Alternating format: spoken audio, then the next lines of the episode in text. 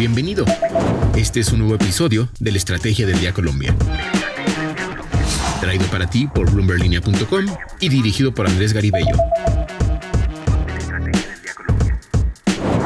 Feliz inicio de semana, soy María C. Suárez y estamos en la Estrategia del Día Colombia. Hoy hablaremos del desempleo en febrero, del precio de la gasolina para este mes, para abril, y de la agenda de América Latina para esta semana. Active la campana para recibir las notificaciones de cada uno de nuestros episodios. Comenzamos. ¿De qué estamos hablando? Hablamos del desempleo en Colombia, que está más bajo que hace un año, pero la tasa se resiste a bajar del doble dígito, al menos para el mes de febrero. Según el DANE, durante el segundo mes de 2023, el desempleo fue de 11,4%, una reducción de 1.5 puntos porcentuales frente a febrero de 2022, cuando recordemos fue de 12,9%. De acuerdo con esta entidad, estadística, en febrero de este año se reportaron 2,8 millones de personas desocupadas o sin empleo.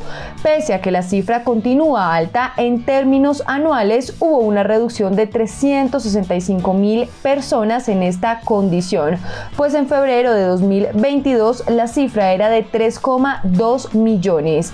El DANE también reportó que en febrero de 2023 la brecha en la tasa de desempleo entre hombres y mujeres fue de 6 6,4 puntos. Sin embargo, cabe decir que hace un año la brecha de desempleo era menor de 6,2 puntos. En ese momento el desempleo de los hombres era de 10,3% y el de las mujeres era de 16,5%.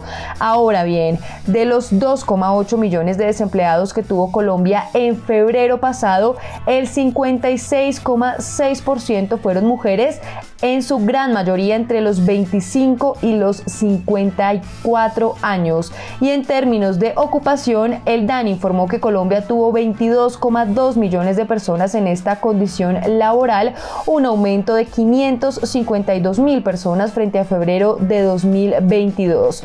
Por sectores, los tres que más contribuyeron al aumento en la ocupación de febrero fueron transporte y almacenamiento, alojamiento y servicios de comida y el sector agro lo que debes saber.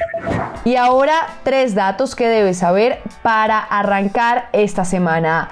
El primero, el gobierno nacional disminuyó desde este mes el valor del subsidio a los combustibles en Colombia con miras a reducir el déficit del Fondo de Estabilización de Precios de los Combustibles. Pues para avanzar en la disminución del subsidio, el valor de la gasolina corriente motor tendrá a partir del el primero de abril, es decir, ya está en marcha un reajuste en promedio de 400 pesos por galón en todo el país, mientras que los precios del diésel se mantendrán estables. Para abril entonces de este año el precio de venta al público de la gasolina corriente en las diferentes ciudades del país, salvo en Pasto y el resto del departamento de Nariño, se ubicará en un promedio de 11.167 pesos por galón. Entre tanto, el precio de venta al público del ACPM en las diferentes ciudades del país no tendrá ningún ajuste, manteniéndose en 9.065 pesos por galón. Los precios del diésel se mantienen estables con diferentes valores de referencia en las ciudades principales. El segundo, la tasa representativa del mercado con la que amanece hoy Colombia es de 4.646 pesos. Y el tercero, el juzgado décimo segundo administrativo oral de Cartagena ordenó demoler la torre de Acuarela en la capital del departamento de Bolívar al considerar que esta obra podría afectar el patrimonio histórico nacional y los derechos de la ciudadanía al uso del espacio público. Con esta decisión, los constructores y las autoridades de Cartagena tienen un plazo de tres meses para definir las condiciones en las que se realizará esta demolición teniendo en cuenta los estudios técnicos. En línea con América Latina.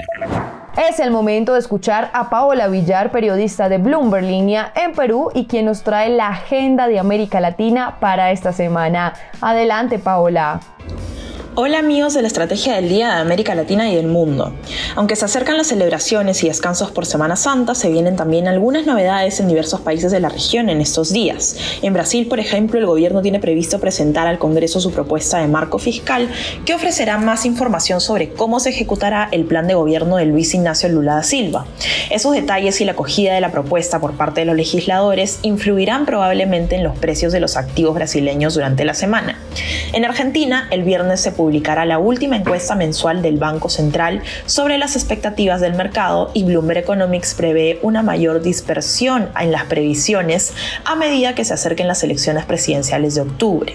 Este lunes en Chile se presentará el índice de la actividad económica de febrero y de acuerdo a Adriana Dupita y Felipe Hernández de Bloomberg Economics, esta se habría mantenido probablemente sin cambios con respecto al mismo periodo del año anterior, es decir, registraría una variación de 0%.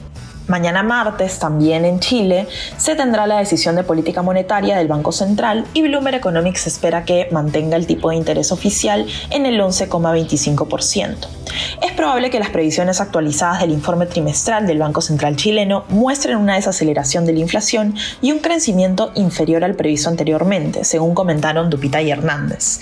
En Colombia se prevé para este miércoles los datos de inflación de marzo y Bloomberg Economics estima un aumento hacia el 13,33% interanual desde el 13,28% de febrero.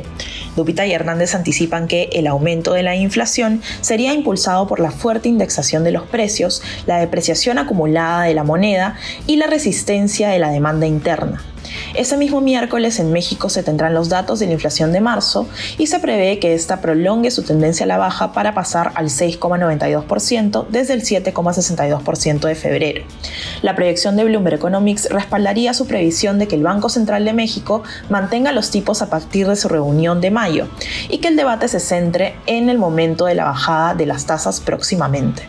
Estas son las novedades que deben saber para iniciar bien informados este lunes. Les deseamos una gran semana.